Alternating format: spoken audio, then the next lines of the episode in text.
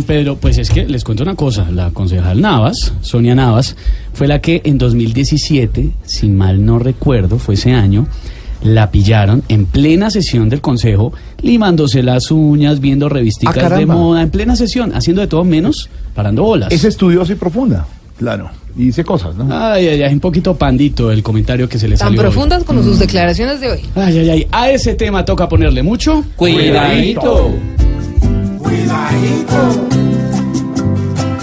cuidadito, cuidadito, que la homosexualidad los morrongos no la pueden tratar como enfermedad. Troglodita, con el comentario de ella, hoy la gente no se explica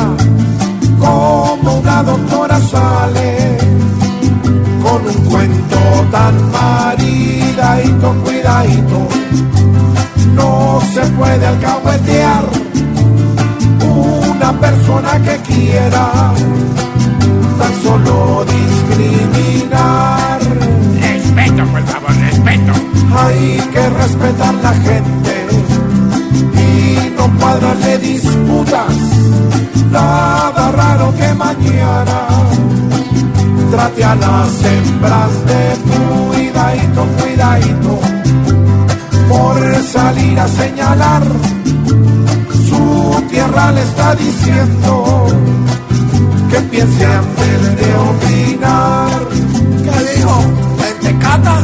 Por discriminar la gente, no se puede abrir la jeta, porque el ser humano es libre hasta de ponerse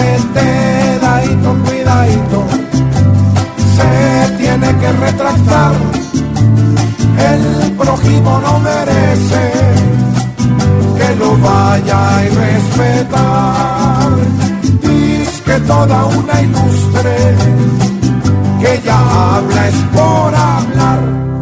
Aquí nos tomamos el